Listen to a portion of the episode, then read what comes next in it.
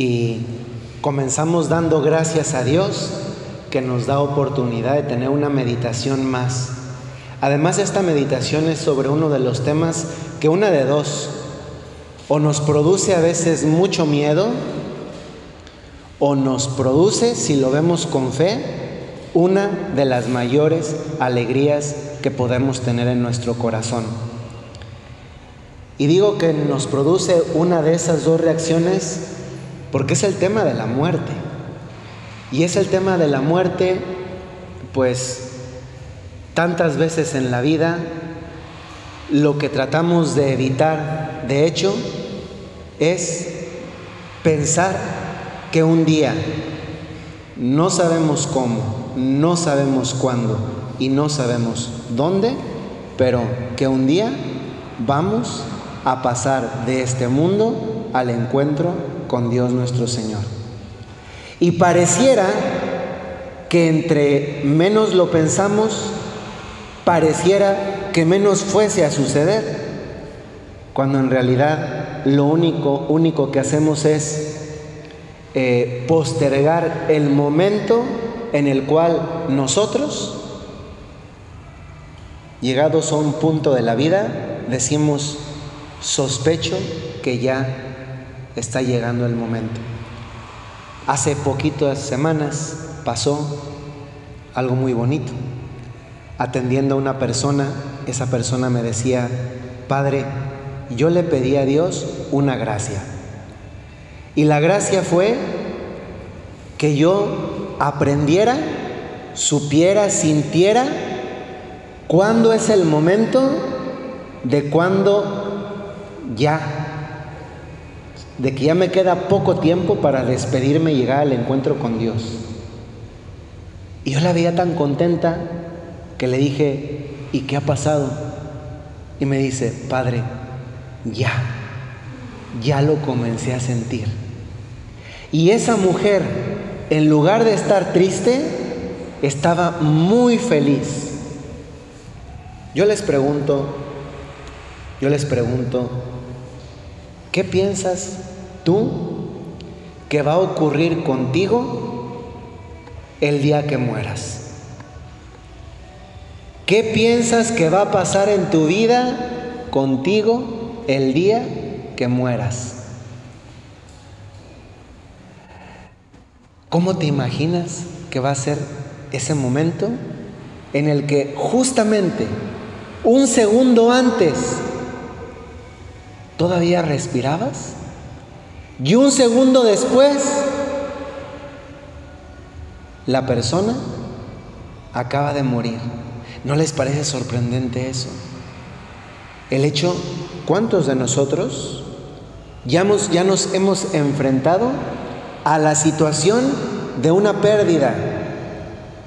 En la que unos instantes antes la persona respiraba, nos hablaba, Quizás hasta nos besó, nos acarició, se dejó acariciar, nos sonrió, todavía vimos sus ojos luminosos. Y un instante después, ya no. ¿Cómo va a ser nuestra muerte? ¿Existe? Y nos podemos preguntar, ¿existe una vida eterna? No tenemos experiencia de la vida eterna. No la tenemos. Existe. ¿Cómo puedo saber que existe la vida eterna si yo nunca la he experimentado? Tú sabes que existe el pozole porque has probado el pozole. Tú sabes que existe, imagínense, un de esos palitos de madera que le meten a los mangos, petacones, y le van haciendo así al mango. Esos dulcitos a punto de que casi casi dicen, muérdeme, muérdeme, con limoncito y tajina encima. Tú sabes que existen porque has probado uno, pero de la vida eterna, ¿cómo sabes que existe la vida eterna? La esperas, pero existe. La anhelamos. El día de nuestro bautismo, se los he dicho ya varios retiros. El día de nuestro bautismo los tres primeros regalos que nos dieron venían en la misma bolsita, pero eran tres diferentes. Fe, caridad y esperanza. Y en ningún otro momento de la vida es más actual, más vivencial, más experiencial la esperanza que en el momento de nuestra muerte. Creemos en la vida eterna sin tener experiencia de la vida eterna, pero por una razón. Jesús nos habló de la vida eterna. Es más, Jesús ya vive la vida eterna. Una de las cosas más sorprendentes de una peregrinación a Tierra Santa es que efectivamente la persona que va hace experiencia, que podríamos decir la experiencia de la Magdalena. Encuentra que la tumba de Jesús está vacía. La tumba de Jesús está vacía. Si el cuerpo de Jesús no está, ¿dónde está el cuerpo de Jesús? ¿Se han puesto a pensar qué iglesia en todo el mundo no pelearía decir, aquí están los restos de Jesús? Pero ninguna lo dice porque no están. Y no están porque Dios no está muerto está resucitado. ¿Qué pasa entonces después de que morimos?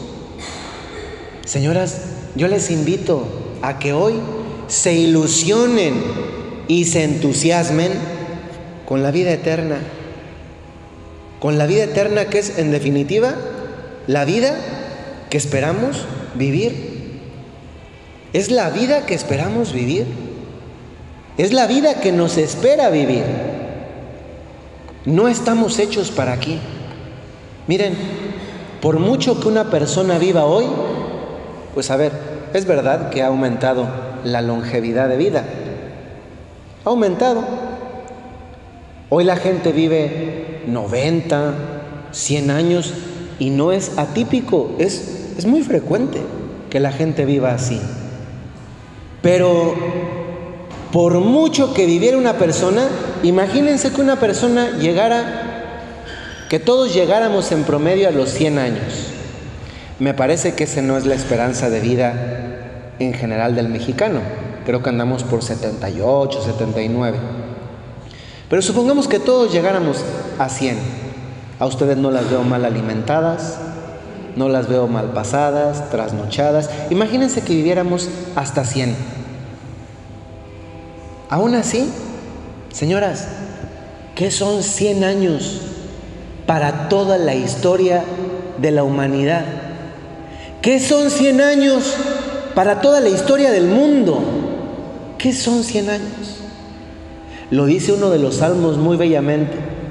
Dice, ¿qué es el hombre para que te acuerdes de él?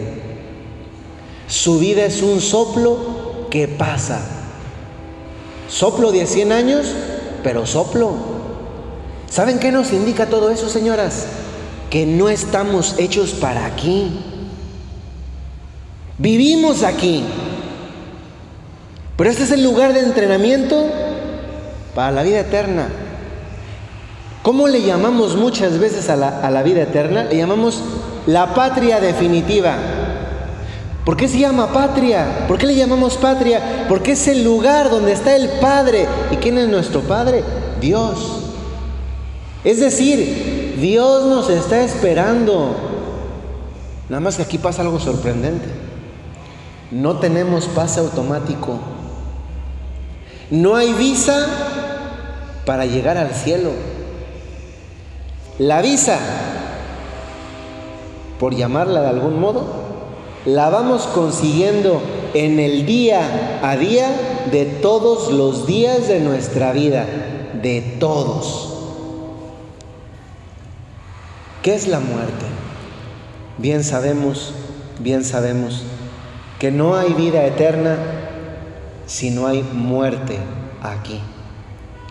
Y una de las cosas, como yo decía hace un momento, que más sorprenden en la vida humana es, sobre todo a quienes ya nos ha tocado vivirla cercanamente, porque la muerte nunca es más muerte que cuando está dentro de nuestra propia familia. ¿A cuántos funerales hemos ido? Seguro que a montones. Pero cuando el funeral por una muerte ha tocado mi existencia, cuando la persona que murió era muy cercana a ti. Cuando era el esposo, el papá, la mamá, el hijo, el hermano, la amiga. Es entonces cuando la muerte, por decirlo así, es más muerte, porque es muerte que toca en una dimensión de tu propia existencia, es decir, te das cuenta en ese momento que podrías haber sido tú, que podría haber sido alguien más de tu propio entorno. Y eso hace que la muerte se viva de una manera completamente distinta. No hay vida eterna, no hay vida eterna si no hay muerte. Pero luego nos preguntamos, entonces, ¿qué es la muerte? Miren, ahorita podemos entender perfectamente la muerte porque tenemos vida. Y la vida significa la unidad de dos cosas, de un alma y de un cuerpo. Eso somos nosotros. Somos la unidad de un alma y de un cuerpo. Somos la unidad de un cuerpo y de un alma. Podemos decir que somos espíritus encarnados o cuerpos espiritualizados. Eso somos nosotros. Somos la unidad de dos principios, alma y cuerpo. Eso somos nosotros. ¿Les pruebo que tenemos alma? Si yo les digo, vayan todas por un kilo de tortillas, ustedes pueden pesar un kilo de tortillas y pueden probar un kilo de tortillas. Eso les prueba que tienen cuerpo. Si alguna niega que tiene cuerpo, mira, nomás pellizquela a la otra y verá que le sale el cuerpo luego, luego. Agarre la cachetada o ajoloteras y verá que le sale que tiene cuerpo luego, luego, porque le duele. Pero el alma parece más complicada. Y también tenemos alma. ¿Cómo nos damos cuenta que tenemos alma? Porque somos capaces de percibir operaciones netamente espirituales. Y esas no las percibimos con el cuerpo. Con el cuerpo percibimos lo material. Con el alma percibimos lo espiritual. Ejemplo, si yo les digo un kilo de tortillas, todas son capaces de imaginar un kilo de tortillas porque han visto un kilo de tortillas, porque han sentido un kilo de tortillas. Les digo coche, y podrá ser el que sea, pero imaginan, saben cómo es un coche. Pero si yo les digo un concepto como amor, ¿cómo puedes definir el amor? Un coche, ¿lo defines? Cuatro llantas, una estructura, un asiento. es un coche. Una silla podrá tener tres patas o podrá tener cuatro, pero sirve para sentar y tiene respaldo usualmente. Podemos imaginar eso porque lo hemos sentido, tocado, vivido. Eso es lo material y lo experimentamos con el cuerpo. Pero el amor, si yo les digo hagan un dibujo del amor, ¿cómo dibujas el amor? Dibujas las manifestaciones del amor. Y puedes dibujar desde un corazón hasta una pareja de enamorados, hasta una mamá cargando a su bebé, hasta un a un papá que lleva a su hijo a la escuela, hasta una mamá que cuida a su mamá ancianita, etcétera, etcétera, etcétera. Pero eso no es la totalidad del amor, eso es manifestaciones de amor que somos capaces de percibir como operaciones espirituales con nuestra alma. Tenemos alma y tenemos cuerpo. Fíjense, el alma la usamos más frecuentemente de lo que nos imaginamos. ¿El alma está en un lugar? No. El alma habita todo el cuerpo, inunda todo el cuerpo, llena todo el cuerpo. Tenemos alma hasta en la punta del cabello, como en el ojo. Todo nuestro cuerpo está con alma. Nuestro cuerpo justamente es, es humano y está vivo porque tiene la unidad de alma y la unidad del alma con el cuerpo. Y, la, y el alma la usamos más frecuentemente de lo que imaginamos. Gracias al alma podemos hablarle a Dios. Si no tuviéramos alma, ¿saben qué seríamos? Seríamos como, como un teléfono sin wifi. ¿Cómo te entran las llamadas? Como un teléfono sin plan de datos. ¿Cómo te llegan las llamadas si no tienes plan de datos? ¿Cómo te entra un mensaje de WhatsApp si no tienes plan de datos? Tenemos alma. ¿Y saben en qué consiste la muerte? Eso es lo impresionante. Que la muerte consiste en la separación de esa alma de ese cuerpo. La muerte no es otra cosa que la separación de lo que antes estaba unido. ¿Y qué es lo que estaba unido? Esa alma a ese cuerpo. Y con la muerte se separa. ¿Y qué nos queda? El cuerpo.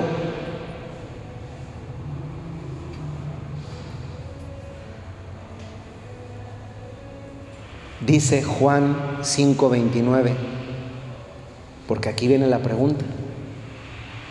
Si se separa el cuerpo del alma, yo les pregunto, ¿el cuerpo dónde queda? Pues ahí. El cuerpo ahí queda. Y si no lo incineran, se lo comerán los gusanitos.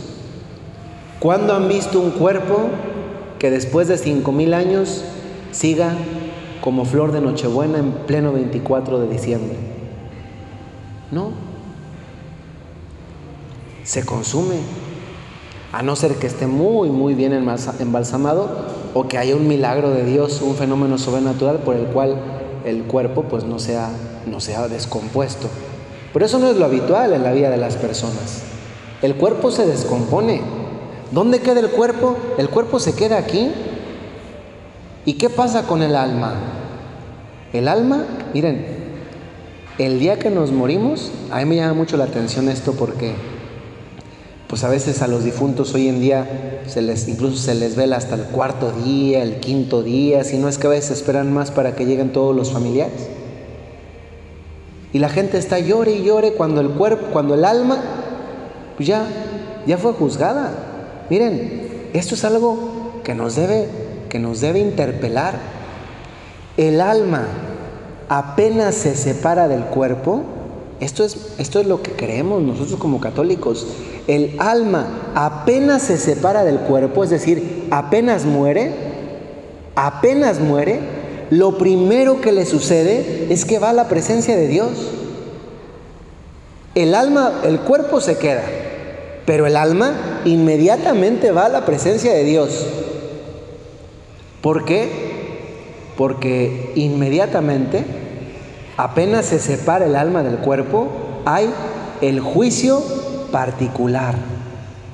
Y el juicio particular consiste, pues, en, en lo que el nombre está diciendo, en un juicio.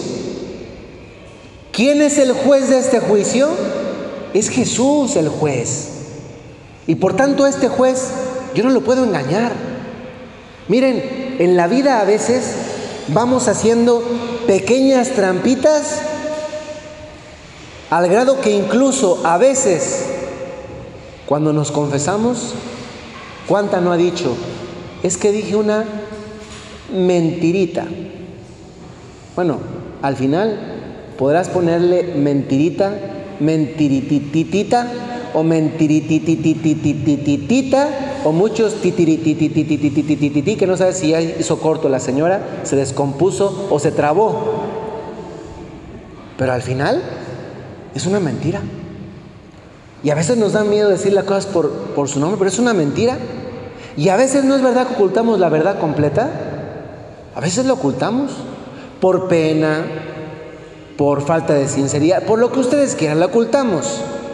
Pero a Jesús, justo juez, no le podemos ocultar absolutamente nada. Y llegamos a la presencia de Dios y Dios ya nos dijo la pregunta del examen final. Lo decimos a veces en una canción muy bonita que dice, al atardecer de la vida me examinarán del amor. ¿Quieres saber qué te va a preguntar Jesús el día de tu juicio? Nos examinará del amor. ¿Por dónde comienza el amor? ¿Se acuerdan? Primer mandamiento. Amar a Dios sobre todas las cosas. Segunda instancia, acuérdense, ¿cuál es? No es el prójimo. Lo dice el Señor, amar al prójimo como a uno mismo. Enunciado aparece primero el prójimo, pero en jerarquía tú no puedes amar al otro si no te amas a ti. Un recto y ordenado amor pasa primero por Dios, por uno mismo, pero no se queda en uno mismo y continúa en el prójimo. ¿Quieres saber ya desde ahora la materia del examen que nos va a hacer Jesús? Pues ya nos la dijo. Al atardecer de la vida nos van a examinar del amor. Señoras, si ese momento fuese hoy, imagínense que nos dicen, te quedan dos horas de vida. Dos horas. No, pues como todavía es el buen fin, dices, pues aprovechar, que al fin y al cabo y después a ver a quién se le quedan las deudas. Yo disfruto mis dos horas de mi pantalla de plasma, de mi reloj, cartera, zapatos, bolsa, tinte, etcétera. Dos horas. ¿Estarías tranquila? ¿Ustedes están tranquilas hoy porque han amado hoy? Porque acuérdense, miren, lo dice también el Evangelio, la palabra de Dios. Bástele a cada día su propia preocupación. Hoy no ayer, aunque también sería bueno haber amado ayer. No antier, no la semana pasada, no el mes pasado. Tú has amado. Hoy has amado. Ante todo a Dios. ¿Algo les dice su presencia aquí? Hoy con su presencia en cierta manera le están diciendo a Dios, sí Señor yo te amo. Pero no nos podemos conformar con amar poquito. Hay que amar con la totalidad de nuestro corazón. Y luego, pregúntense, ¿se han amado ustedes mismas? Si hay algunas mamás jovencitas, pero la mayoría se ve que ya son abuelitas. Bueno, no, se, se ve que ya tienen nietos mejor. Eso son lo más bonito se ve que ya tienen nietos. Porque jovencitas se ven, pero jovencitas con nietos. No es verdad, no es verdad que a veces se, se tienen, tienen tanta abundancia de amor que casi el corazón se, se desparrama de amor en darlo a los nietos incluso si muchas veces ustedes no reciben.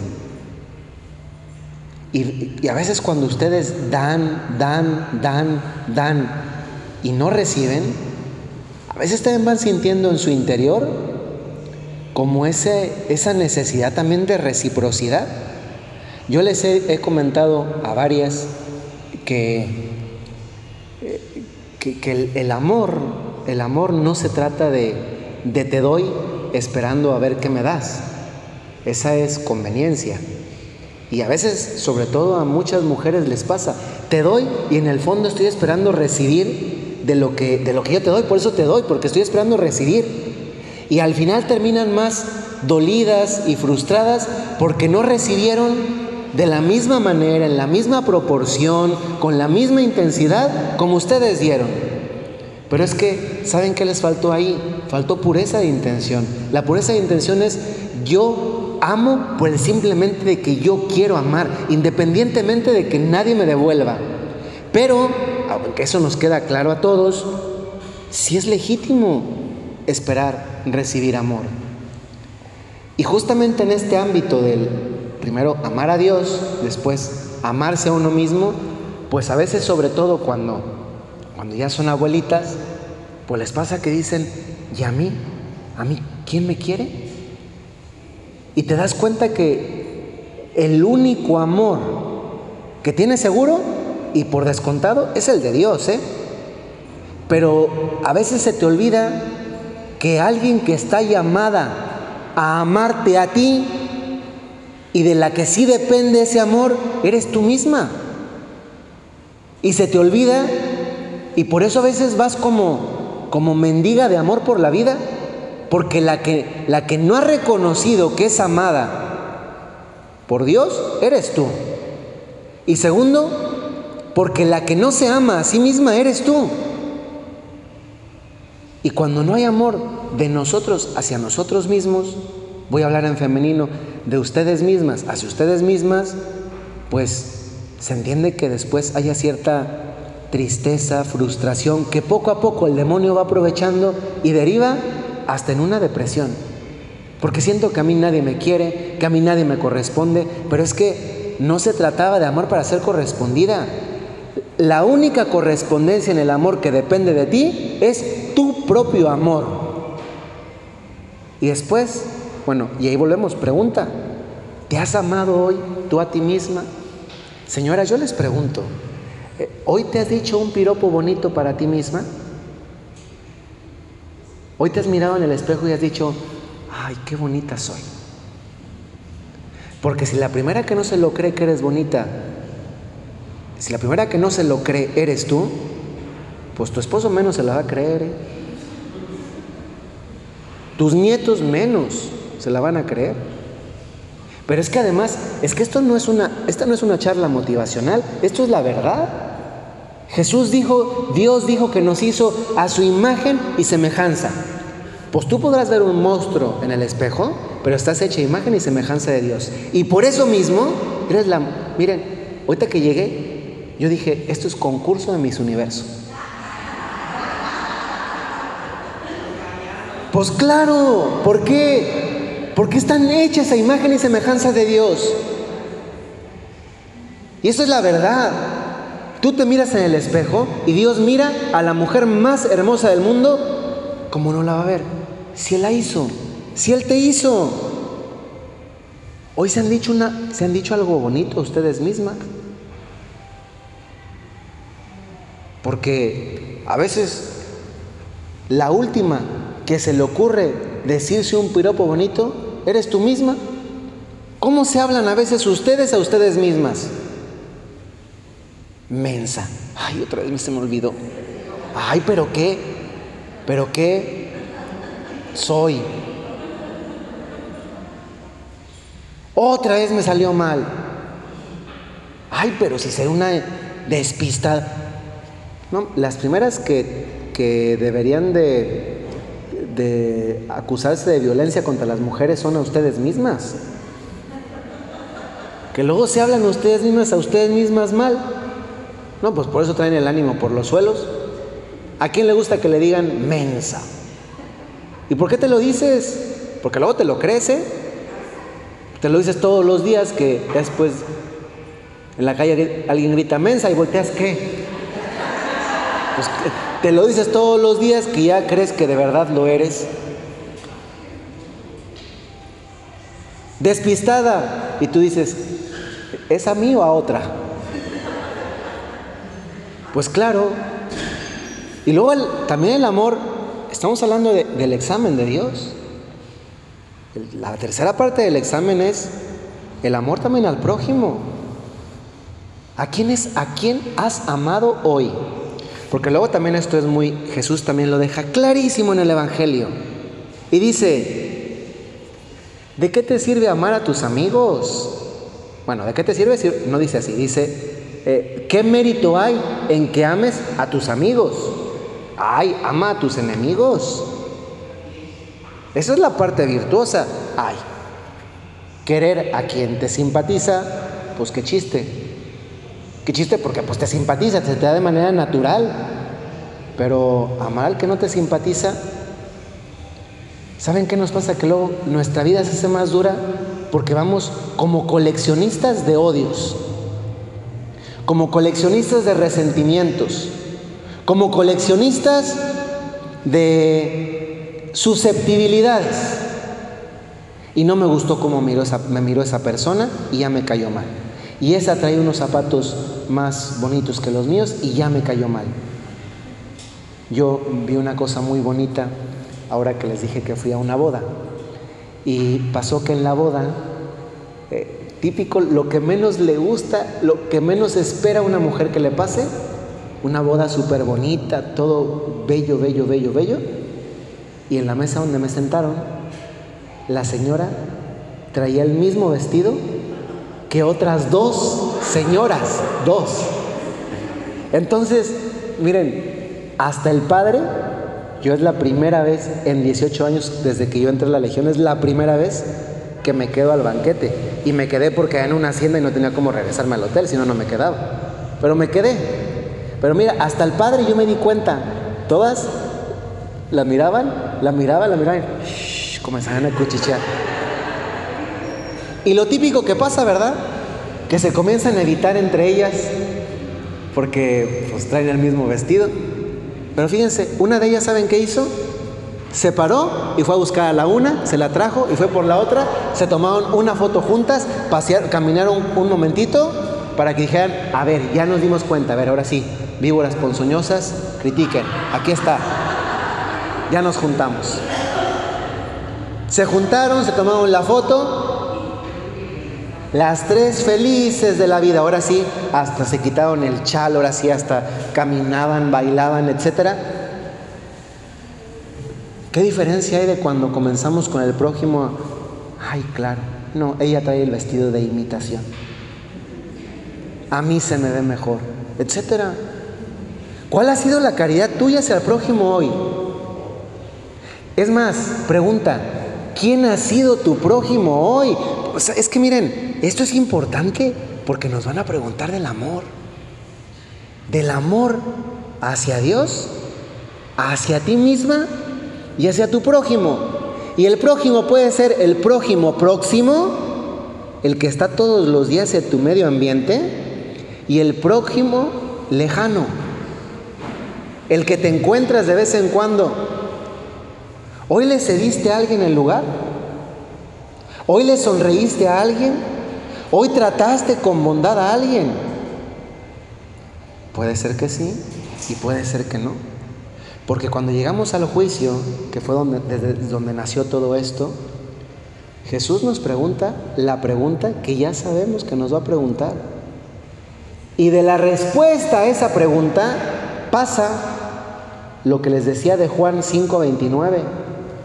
Los que hayan hecho el bien resucitarán para la vida y los que hayan hecho el mal para la condenación. ¿Nosotros qué esperamos? Es más, ¿tú qué esperas? ¿Cómo crees que va a ser tu juicio? En esta idea que les dije antes de si en dos horas nos muriésemos, en dos horas sería tu juicio. En dos horas estarías en presencia de Dios. Para tu juicio particular, es decir, tu audiencia personal con Dios. ¿Vamos a tener que dar cuentas a Dios de nuestra vida? ¿Vamos a tener que dar cuentas a Dios? Sí del amor, pero también yo les quisiera Podría hablar de muchas cosas de las que vamos a dar cuentas a Dios.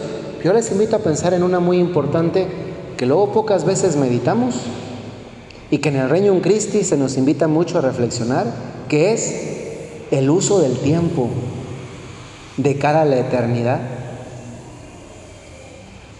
Piensen ustedes en promedio, ¿cuánto tiempo pasas viendo la televisión? Por día. Ya ven que ahora en los aparatos vienen incluso hasta cuánto tiempo has estado a la semana en el celular. Y te lo dice al final de la semana el celular o el, o el aparato o la computadora. Y te lo dicen. A mí no, no me deja de llamar la atención cómo hoy mucha gente sigue creyendo que una misa es mucho para darle a Dios. Es que, señoras, si, si una misa, en el supuesto de que una misa durase una hora, porque pues, la ONI dura una hora, ¿eh? Yo las misas dominicales, 45 minutos y con homilía, credo, gloria cantado, el pater noster, saludo de la paz, oración de los fieles, homilía dominical y, la homilía, misa dominical, pues que es que saben qué pasa, paréntesis, a veces la misa parece mercado, que le, va, que le vamos añadiendo y añadiendo y añadiendo cosas que no eran esenciales de la misa. Porque la misa como tal, la misa, ¿ustedes se han dado cuenta cuando celebramos la misa aquí el día de retiro? Dura entre 25 y 30 minutos con homilía. Pues la vamos metiendo y que se oración de los fieles y, y tal, tal cosa y luego tal cosa y tal cosa y tal cosa. Bueno, ya luego también depende del fervor popular, ¿no? Pero a mí me sigue sorprendiendo que muchas personas crean que darle a Dios una hora a la semana sea así como, wow, como, como haberse ido a Alaska un mes, pero no precisamente esquiar. ¿Qué es una hora de 24 que tiene un día? Ahora multipliquen 24 por 7 días, son 170 y tantos horas. De 170 y tantas horas que tiene una semana, una para Dios. ¿En qué usamos nuestro tiempo? ¿Cuánto tiempo de tu vida se te va aquí? Y, y tú escuchas el pim de que llegó un mensaje de WhatsApp y no te aguantas de ver el WhatsApp. Te crea una ansiedad ver quién escribió, qué escribió. Dicen que hoy en día se lee más que antes y tal vez es verdad porque se leen tantos mensajes, pero también es verdad que eso hace que, que, muchas veces no, no discriminemos en torno a mensajes que son necesarios leer y mensajes que no son necesarios leer. Yo me acuerdo, creo que les conté alguna vez, que a veces las señoras me escriben, ¿no? Yo, a veces, yo, yo, yo, le pido a Dios mucha paciencia porque escriben tantas y todas les surge la respuesta. Si yo me dedicara nada más a responder mensajes de WhatsApp, sí se me iría todo el día. Entonces yo tengo mensajes que tengo sin responder porque creo que no son urgentes. O creo que la persona los puede arreglar sin necesidad de que yo tenga que darle alguna orientación porque eso también es madurez, que yo aprenda a resolver algo sin necesidad que alguien me diga si está bien o está mal, porque luego también se crea la persona inseguridad y eso tampoco es sano. Pero yo muchas veces veo los mensajes en la mañana y ya en la noche, cuando estoy otra vez en la casa, si puedo, los respondo, porque últimamente sí he estado más, como más celoso de, de dormir bien, porque después al día siguiente no rindes igual había dicho, miren, hoy desde que venía en el coche, yo, yo comí, comí de, en el coche. Entonces, eh, preparamos atún, le puse eh, rajitas de, de chile jalapeño en escabeche, con jitomate, sin mayonesa y con limón y unas tostaditas secas. Entonces yo venía en el venía aguantándome todo el tiempo, dije hasta que llegue a Monclova a la entrada, ahí abro las galletas y empiezo a comer. Entonces traía el, con la mano estaba así y con la otra mano hacía así y para comer, para que pues, no puede soltar el volante, así, ajá. y ya me, metía la cuchara a la boca y, y hasta la siguiente, y a la siguiente, y a la siguiente. Pues eh, vengo todo el tiempo pensando, ay, que ya sean las nueve para irme a acostar a dormir. hoy sí tengo ganas de irme a acostar a dormir. Y además, quedándome en el lugar donde me hospedan, pues más ganas de quedarme a dormir ahí. Pero, pues, vamos a enfrentarnos a un juicio, ¿eh? ¿Cómo, cómo piensas que va a ser tu juicio? Señoras, muchas veces cuando hablamos de juicio, ¿saben qué pasa? ¿Saben por qué tantas veces da miedo pensar en la muerte? No nos da miedo pensar en la muerte porque no sepamos qué es, porque no tengamos experiencia. Nos da miedo pensar en la muerte, no por eso. Nos da miedo pensar en la muerte porque sabemos cómo andamos. Si a ti te da miedo escuchar hablar de tu juicio y de la muerte, pregúntate cómo está tu relación con Dios. Porque aquí aplica perfectamente el dicho de que el que nada debe, nada teme. ¿Tú temes la muerte? Dime cómo anda tu relación con Dios. Aquí aplica eso de la anécdota que le pasó a Santo Domingo Sabio con, con San Juan Bosco. San Juan Bosco estaba con los niños, entre los cuales estaba Santo Domingo Sabio, que todavía no era santo, obviamente.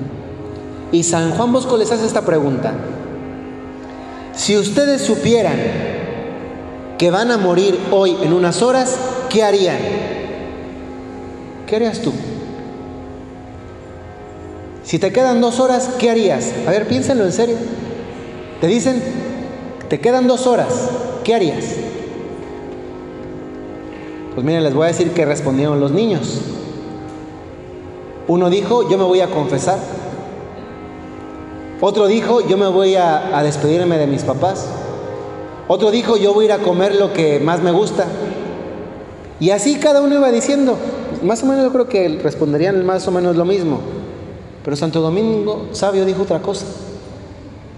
Santo Domingo Sabio dijo, yo seguiría haciendo lo que estoy haciendo. ¿Qué respuesta tan profunda? Porque te dice que él estaba preparado para morirse en cualquier momento. No porque quisiera morirse, sino porque él vivía de cara a Dios. Otra vez, el que nada debe, pues nada teme. Si tú hoy, sabiendo que te quedan dos horas, andarías buscando sacerdote a ver quién te confiesa, diciéndole a tus comadres, a tus cuñadas, a tu suegra, a tu nuera, a tu yerno, ay, perdóname porque no fui muy buena. Si tienes algo que pedir perdón, pues aquí aplica lo del, poema. En vida, hermano, en vida. Porque señoras, aunque es verdad que no sabemos si nos quedan dos horas, igual nos queda una nada más o nos quedan 99 años todavía, la realidad es que nos vamos a morir. Y que es muy diferente. Miren, es muy diferente morir en paz porque se vive en paz. O sea, una persona muere en paz porque ha vivido en paz. No muere en paz porque de repente por un arte de magia le hicieron una limpia y le pasaron tres huevos como si eso te diera paz. De verdad, hoy en día, paréntesis, uno dice, hoy que están, que no cree nadie en Dios, y estuve, ahora que regresé de Tierra Santa, pasé por Ciudad de México. Y ahí a un lado de la catedral, si uno mira la catedral de frente a la derecha, por donde se pasa el templo mayor, a las ruinas, cantidad de gente haciéndose limpias, y además no crean, pero, pero hasta así, ¿eh? de gente haciéndose limpias. Y además no crean que la limpia cuesta baratita. No, si están, yo hasta dije, ahorita me visto de indio y consigo una ramita, yo también les hago limpia y así saco para... Sí, porque no están baratas las limpias. Y luego dices, a ver, limpia. ¿Limpia de qué? ¿Se quieren limpiar? Pues que se bañe. Pero limpia de qué? de malas vibras. Malas vibras, me imagino como guitarra sonando mal, malas vibras. Malas vibras. Pues, señoras, volvemos al tema. Va a haber un juicio. ¿Te, te da miedo el juicio? Pues pregúntate cómo es tu relación con Dios. ¿En relación a qué es el, juicio? Es en relación a nuestra fe y nuestras obras. Y esto nos habla, señoras, que no basta, como hoy se cree mucho y se dice mucho de, ay no, es que yo sí creo. Pues obras son amores y no buenas razones. Ya lo dice Santiago en una de sus cartas, palabra de Dios del Nuevo Testamento, muéstrame tu fe con obras, perdón, muéstrame tu fe sin obras, que yo con obras te voy a mostrar mi fe. ¿De qué le está hablando Dios nuestro Señor por medio del apóstol Santiago? Está diciendo, a ver, si tu fe no se traduce en obras, eso no es fe. Dices que crees, que crees, que crees. Hoy lo dice mucha gente. Yo sí creo, pero no voy a misa. Yo sí creo, pues que se te note. Es lo que yo les he repetido un montón de veces ya en los retiros. No se trata de muchas cosas que decimos, de palabras. Yo algunas ya les he dicho hasta en dirección espiritual. Mire, usted ya tiene prohibido hablarle a sus hijos de Dios. Ahora viva lo que usted les dice de consejos. Póngase a vivir lo que usted anda dándoles de consejos. Porque eso a sus hijos les va a entrar no por aquí, les va a entrar por aquí, mire por aquí y por aquí, por el ojo izquierdo y por el ojo derecho. Por ahí les va a entrar sus, palabras, su testimonio. Abuelitas, ya no anden detrás de los hijos, de los nietos que parecen conejos correteados. No, ustedes vivan lo que deben de vivir. ¿Saben por qué? Porque los nietos, aunque parecen mensos, unos sí lo son, pero pues no todos. Aunque parecen mensos, ven. Y lo que ya no les entra por aquí, les va a entrar por aquí, por los ojos, porque lo ven en usted. Y aunque parecen mensos, no son, y sí se dan cuenta. Y después es lo que se les queda. Es que mi abuelita, yo lo escucho, es que mi abuelita tal. Yo a veces lo escucho a, algunos de sus hijos, ya los conozco. Y dicen, no, mi mamá es una santa. Pues la verdad sí. Ojalá que aprendieras un poquito de ella. Pues sí, porque Tal vez no hacen lo que ustedes les dicen, pero ven lo que ustedes hacen y con el paso del tiempo y con la gracia de Dios, lo van a hacer. Porque miren, en algún momento de la vida, todos tenemos necesidad de Dios, todos. Tarde o temprano nos llega la necesidad de Dios. Y si a esa persona se le sembraron ejemplos, buen testimonio, hechos de vida, lo va a vivir. O por lo menos va a saber cómo hacerle para vivirlo. El juicio, el juicio es en relación con nuestra fe y nuestras obras. Ni solo obras, ni solo fe. Fe y obras. Ni sola fe, ni solo obras. Porque la fe sin obras es como volar con una sola ala, pues no, no vuela, se cae. ¿Quién ha visto una paloma volar con una sola ala? No puede. A ver, vuele con un avión de un ala. Se le cae el avión, el avión se va a ir así, dando vueltecitas, vueltecitas hasta que choque. Pero tampoco puras obras, ¿eh? Porque hoy hay mucha gente que hace cosas buenas, pero no hace cosas santas porque le falta la fe vamos a ser juzgados en relación a nuestra fe y a nuestras obras. Y, las obras y la fe no podemos camuflarla ni decirle a Dios, no, cuando Dios nos diga, ¿y cómo estuvo tu fe, hija? Y que tú le digas, uh, maravilloso, maravilloso, maravilloso. A Dios no le podemos mentir. Los secretos de muchos corazones serán desvelados. Miren, hay muchas cosas que nosotros no vemos en los demás. Hay muchas cosas que nosotros no alcanzamos a percibir de los demás. Nosotros muchas veces nos dejamos guiar por la impresión de lo superficial, de lo que vemos por encimita. Y eso aplica tanto para cosas buenas como para cosas malas. De repente una persona hizo algo con buena intención y fue juzgada porque tú le sacaste una intención diferente. Pues luego también a veces aquí aplica lo de caras vemos, corazones no sabemos. Hace tiempo, en alguna ciudad de todo el mundo, una señora pues encontró el celular de su esposo que había fallecido. Y no se le había ocurrido revisar el celular porque pues no, no había tenido necesidad. Y dijo, ay, pues lo voy a sacar de los chats donde estaba. Y el teléfono del esposo no tenía clave, entonces podía entrar fácilmente.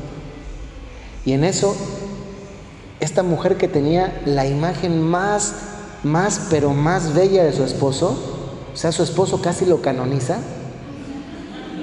porque ella no solamente lo quería, es que había sido hacia ella, por lo que ha habido, un buen esposo.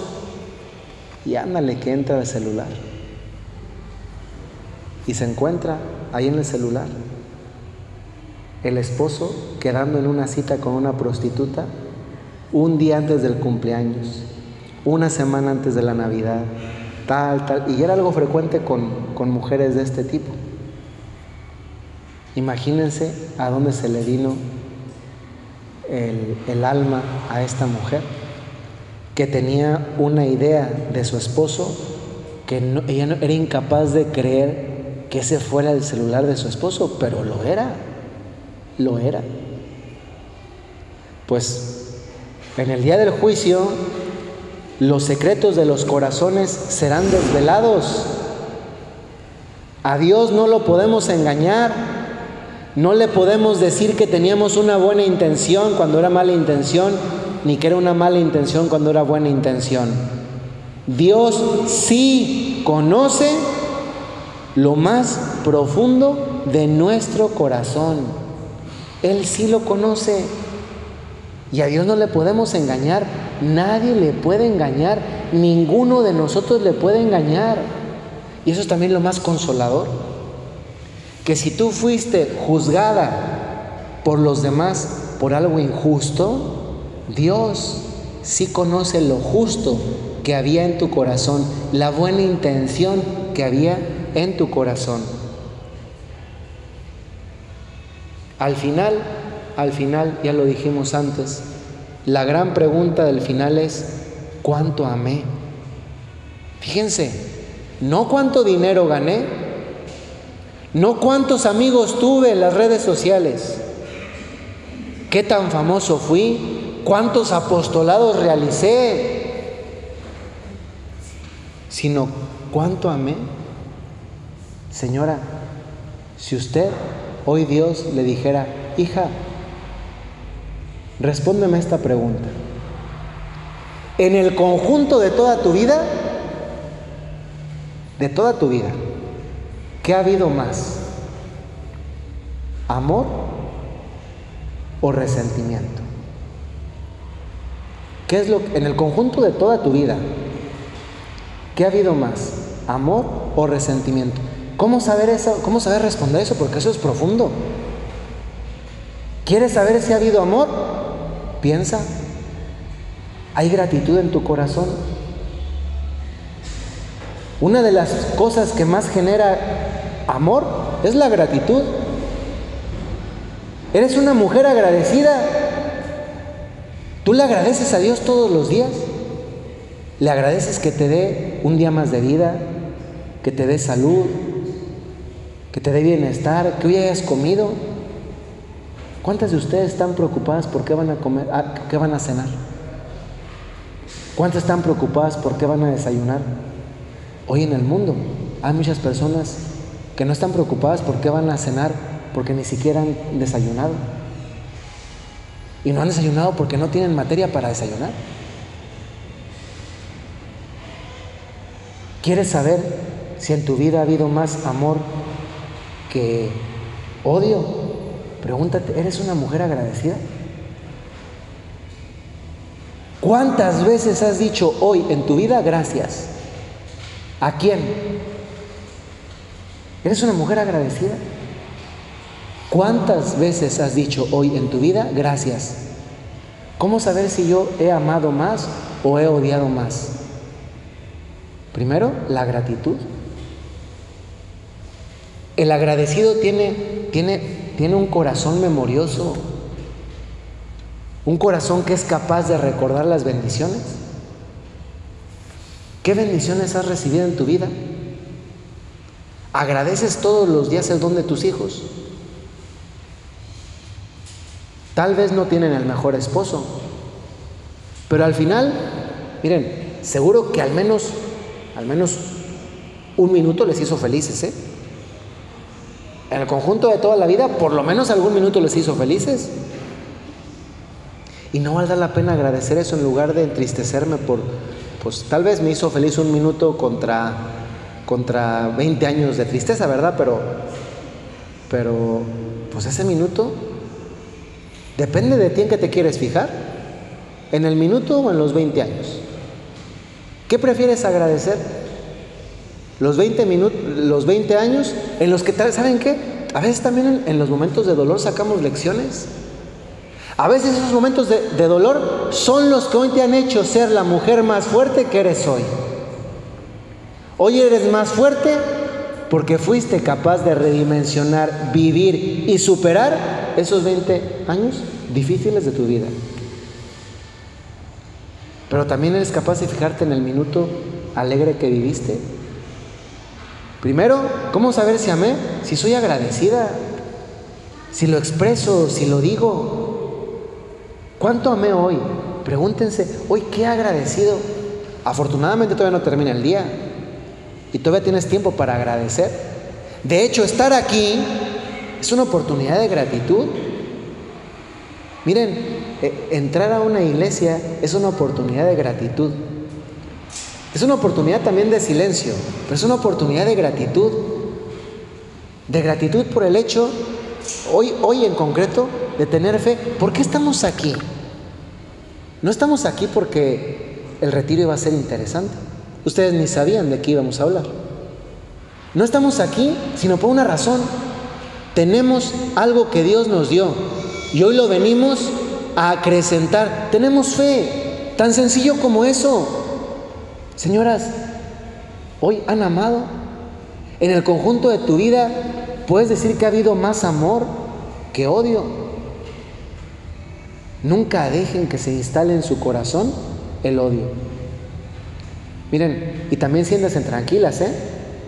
Porque muchas veces ustedes cuando se confiesan, lo típico que dicen es, Padre, es que sentí coraje, resentimiento, odio hacia tal persona. Y yo les digo, casi siempre que me dicen eso, les digo, ¿y, ¿y cuál es el pecado?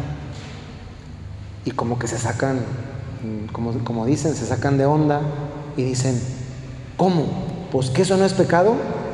Y le digo, a ver, sentir algo no es pecado. Consentir algo, ah, ahí ya cambió la cosa. Porque se dan cuenta cómo muchas veces los pensamientos no, no te los hiciste tú, te vinieron. Así llegan las tentaciones, simplemente llegan. ¿Cuál es la diferencia? La diferencia no es de que llegan, la diferencia es que, ¿qué hago con eso que me llegó? Es que sentí, pues felicidades, bienvenida al mundo de los humanos, donde todos sentimos un montón de cosas que muchas veces no vienen de nosotros. Pero bienvenida también al mundo de los humanos cristianos en los que cuando eso que sentimos son tentaciones, tenemos el amor a Dios y la fuerza de voluntad para rechazar, superar y crecer en virtud. ¿Cuánto amé?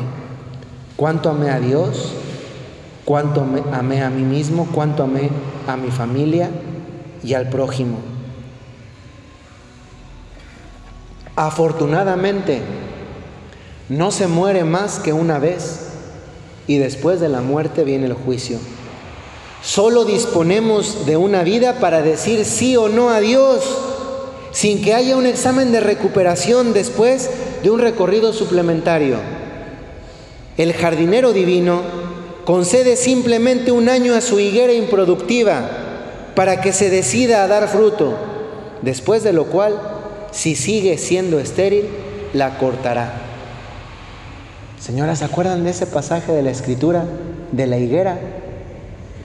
Jesús pasa a la orilla del camino, se le antoja un higo, ahí está una higuera, se acerca a la higuera y ¿qué es lo que pasa? Que la higuera está en temporada de higos y la higuera no tiene higos. Y esa higuera somos nosotros. Jesús hoy pasa a la orilla de tu camino y tú eres la higuera. Y Jesús quiere de ti el fruto que estás destinado a dar. Y si no se lo das, el Señor dice, pues esta higuera, imagínese usted, yo no conozco mucho de árboles, pero sé que los nogales consumen mucha agua. Creo que son de los árboles que más agua consumen. Y ustedes saben que el agua hoy en día está cara. Imagínense estar regando un nogal con la esperanza de que te dé nueces y que lleve un año y no da nuez. Y otro año y no da nuez. Y otro año y no da nuez, y otro año y no da nuez, y otro año y no da nuez. Y tú pagando el recibo del agua. A ver, si tú eres la jardinera de esos nogales, ¿qué haces con el nogal? viéndolo nada más como una empresaria que tiene que estar pagando el recibo del agua de los nogales. ¿Qué dices? Ay, pues por deporte ahí lo dejo. O dices, pues es que esto no me está dando nueces. Y si no me da nueces, pues mi panza no come nuez. O no puedo vender las nueces, que por cierto, caritas son. ¿Lo dejarías? Pues si tú eres capaz de entender esto con un nogal con nueces, pues también eres capaz de entender a Jesús con una higuera que no da higos. Y fíjense lo que hace Jesús, ¿eh? dice, córtenla. Señoras, eso es lo que va a pasar el día que muramos. El día que muramos es el día en que el jardinero llega con la hoz la saca, la corta y nos pide cuentas de los higos que dimos y que debíamos dar y de los que no dimos porque no quisimos darlos. Y esa es la diferencia en el que tú podías darlos y no quisiste darlos. Solo disponemos de una vida para decir sí o no a Dios sin que haya examen de recuperación, señoras. Aquí no hay examen de recuperación. Y ante esto solamente hay dos opciones. Llegados al momento del juicio después de la muerte, separación del cuerpo, del alma, solamente hay dos opciones y las conocemos. Y a veces no nos gusta que nos hablen de una de ellas. A todos nos encanta que nos digan que vamos a ir al cielo. Pero quien te dice que solamente hay cielo, te está mintiendo, porque te está ocultando la otra parte de la posibilidad. Y lo dice Mateo 25, 33. Y pondrá las ovejas a su derecha y los cabritos a su izquierda. ¿De qué lado quieres estar? ¿Qué quieres ser? ¿Oveja o cabrito? Digo, está más bonito que digan cabrito a que digan cabrito crecido. Mateo 25, 33. Pondrá las ovejas a su derecha y los cabritos a su izquierda. Pues señoras, es que esto no se trata de de qué lado quieres estar, por deseo.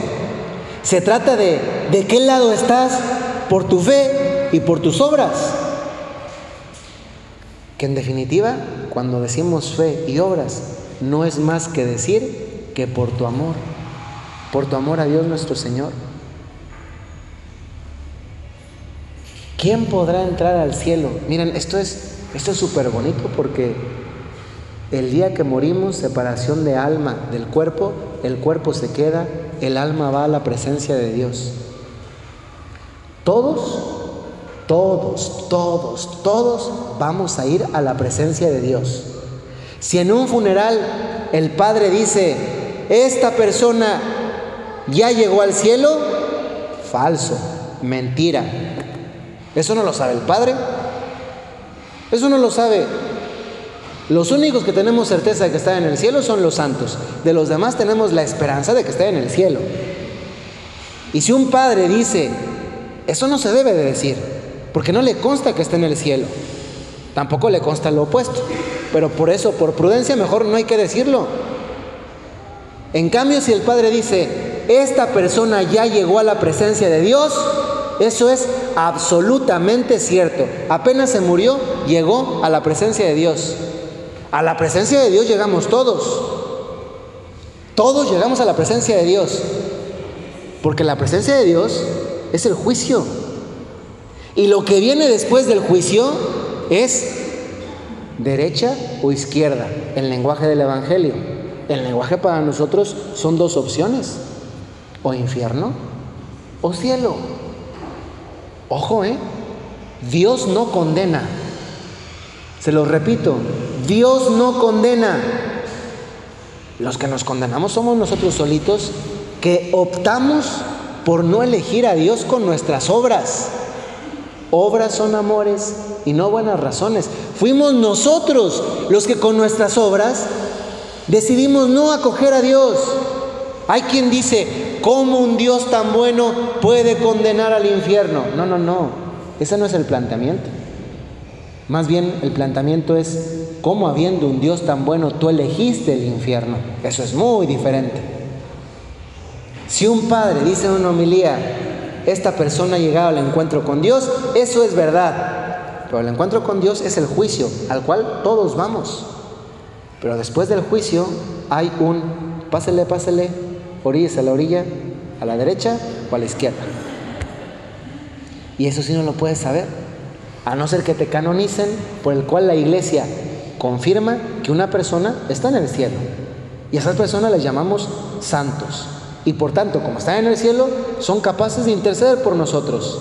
El único intercesor ante Dios es Jesucristo. Pero los intercesores ante Jesucristo son los santos. Y entre esos, un lugar privilegiado, pues lo tiene la mamá del mero mero. Si Jesús no hace algo porque, nos, nosotros no lo merezcamos, lo hace porque se lo merece su mamá. Y eso hace completamente diferente las cosas para cuando pedimos intercesión. ¿El cielo qué es? Es el estado de felicidad suprema y definitiva.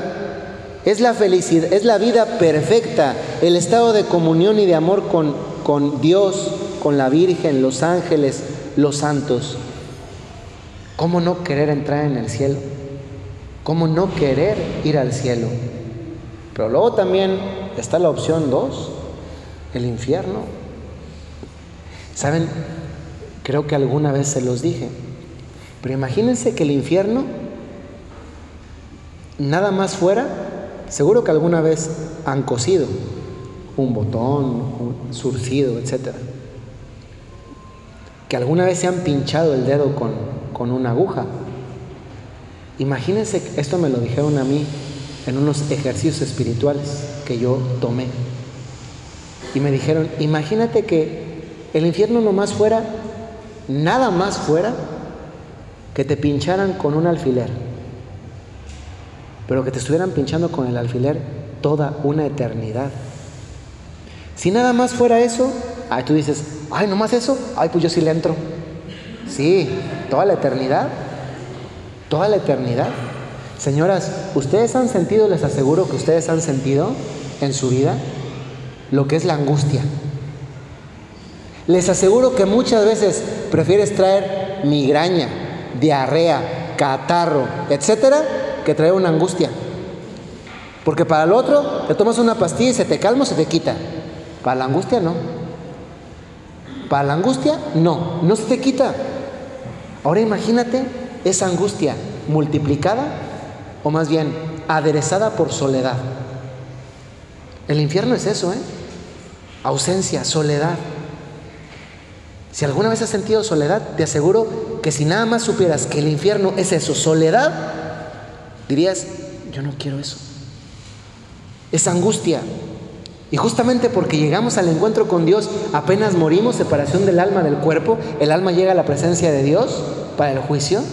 Justamente porque hemos conocido a Dios primero, porque lo hemos visto tal cual es cara a cara, por eso el infierno se entiende mejor, porque acabo de conocer el amor cara a cara, la felicidad, la comunión con Dios, y recibo el juicio de condenación y pierdo esa comunión, ese amor, esa paz, esa plenitud de manera definitiva para el resto de la existencia, que es decir, siempre, siempre, siempre, siempre. Pero también por contraposición, cuando yo lo veo como he ganado la felicidad eterna, eso también significa siempre, siempre, siempre. Es verdad, y aquí todavía nos quedan 10 minutos, es verdad que este cuerpo que somos nosotros, que tenemos un alma, nosotros somos la unidad de un alma y un cuerpo, que en la muerte se separa el alma del cuerpo, el cuerpo queda aquí, el alma va a la presencia de Dios, nosotros decimos en el credo, y lo decimos todos los domingos, decimos, espero la resurrección de los muertos y la vida del mundo futuro. Amén. Eso lo decimos todos los domingos en la misa y también en todas las solemnidades y en las fiestas de precepto.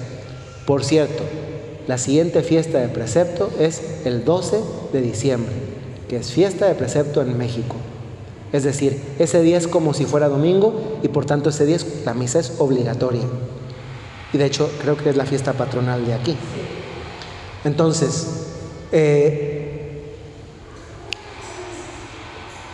esperamos la resurrección. Eso lo decimos en el credo. Pero es que además Jesús nos lo dijo.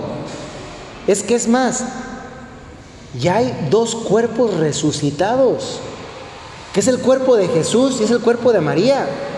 Y cuando uno dice cuerpo resucitado, significa esto. Lo que antes estaba separado, cuerpo, bueno, primero, en este momento nosotros lo tenemos unido. Cada uno de nosotros tenemos unido nuestra alma y nuestro cuerpo. Y no lo podemos romper. La única manera de romper la unidad que tenemos de alma y cuerpo se llama muerte. ¿Tú quieres romper esa unidad? ¿Quieres que tu alma se separe del cuerpo? La muerte. Pero la manera perfecta de existir es la unidad de cuerpo y alma. Con la muerte se crea una imperfección. Es la imperfección de que está separado lo que antes estaba unido. Y entonces lo que va al juicio inmediatamente, al juicio particular, es el alma. Y la que goza o sufre el infierno o el cielo después de ese juicio particular con Dios que ocurre inmediatamente después de la muerte, es el alma. Pero esa alma está esperando volver a su cuerpo. Y eso es ese, la resurrección, que es lo que esperamos. Ojo, ¿eh? Nosotros estamos esperando la segunda venida de Jesucristo. Estamos esperando que Jesús venga otra vez. De hecho, lo decimos también en el credo. El credo es la síntesis más elemental y esencial de nuestra fe. Decimos, y de nuevo vendrá con gloria. Y le añadimos, para juzgar a vivos y muertos. Y ahí nos hacemos una pregunta. Pero si el Padre dijo ya que había un juicio particular, ¿sí? El juicio particular es inmediatamente después de tu muerte, tu, alma va al juicio particular, tu cuerpo se queda, el alma se va. Pero está hablando de un juicio universal. Una cosa es el juicio particular tuyo después de la muerte y otra es el juicio universal cuando Jesús viene para juzgar a vivos y muertos. Es decir, para que esa alma condenada o esa alma salvada regresen a su cuerpo, no porque hay una segunda oportunidad, sino porque ahora es el cuerpo y el alma condenada que sufren o el cuerpo y el alma salvada que gozan. Y estamos esperando eso. Eso consiste, en definitiva, el cielo en plenitud. Claro, eso es difícil de entenderlo porque no hemos tenido experiencia de eso. Pero de eso nos habla alguien, de que eso es verdad. El cuerpo de Jesús no está. El cuerpo de María, no hay una tumba de María, no hay una tumba de Jesús. O bueno, si hay una tumba de Jesús y si hay una tumba de María, pero las dos están vacías. Ya se, se he puesto de ejemplo en otras ocasiones. ¿Cuántas personas no podrían decir, en esta iglesia está el cuerpo de María? Si se construyen santuarios y la gente va en peregrinación a lugares donde se apareció la Virgen, ¿cómo no iría al lugar donde está el cuerpo de la Virgen? Pero no hay una sola iglesia en el mundo que diga, aquí está el cuerpo de la Virgen, porque no está. Y el cuerpo de Jesús, bueno, sí, el cuerpo de Jesús sí está, pero está, es la Eucaristía el cuerpo de Jesús. Este retiro que hemos tenido hoy se centra en nuestra vida de cara a la eternidad. Señoras, estamos de paso por aquí. Estamos de paso por el mundo. Incluso si viviésemos 100 años, ¿qué son 100 años? Para la totalidad de años que lleva existiendo el mundo. ¿Qué es? Como dice uno de los salmos, ¿qué es el hombre para que te acuerdes de él? Su vida es un soplo, efectivamente. A veces cuando cumplimos años le ponemos velitas al pastel. Bueno, ya después de los 50 ya no queremos ponerle velitas porque sale más cara las velas que el pastel. Pero cada vez que le pongan al menos una velita conmemorativa a su pastel, acuérdense, ¿eh? Acuérdense, cuando le soplen, ¿qué es mi vida? Eso, es un soplo. Y eso te debe recordar que no estás hecha para aquí, estás hecha para la patria definitiva. ¿Y cuál es la patria definitiva? Es el cielo. Todos, todos traemos en nosotros mismos una fecha de caducidad. Nada más que no la sabemos. Nada más que no la vemos. Pero traemos una fecha de caducidad. Y si a ti te da miedo pensar, si a ti te da miedo pensar en tu muerte, en tu encuentro con Jesús, pregúntate cómo está tu relación con Dios hoy. Si a ti te da miedo la muerte, si a ti te da miedo el juicio, Pregúntate cómo está tu relación con Dios hoy. Porque alguien que tiene un contacto frecuente con Dios, alguien que tiene un contacto frecuente con Dios, no puede tenerle miedo a encontrarse con Dios. Alguien que habla con Dios todos los días, alguien que le rinde cuentas a Dios todos los días, ¿cómo va a tener miedo de rendirle cuentas a Dios el último día de su vida. Si fue un hábito diario, constante, todos los días, todas las noches,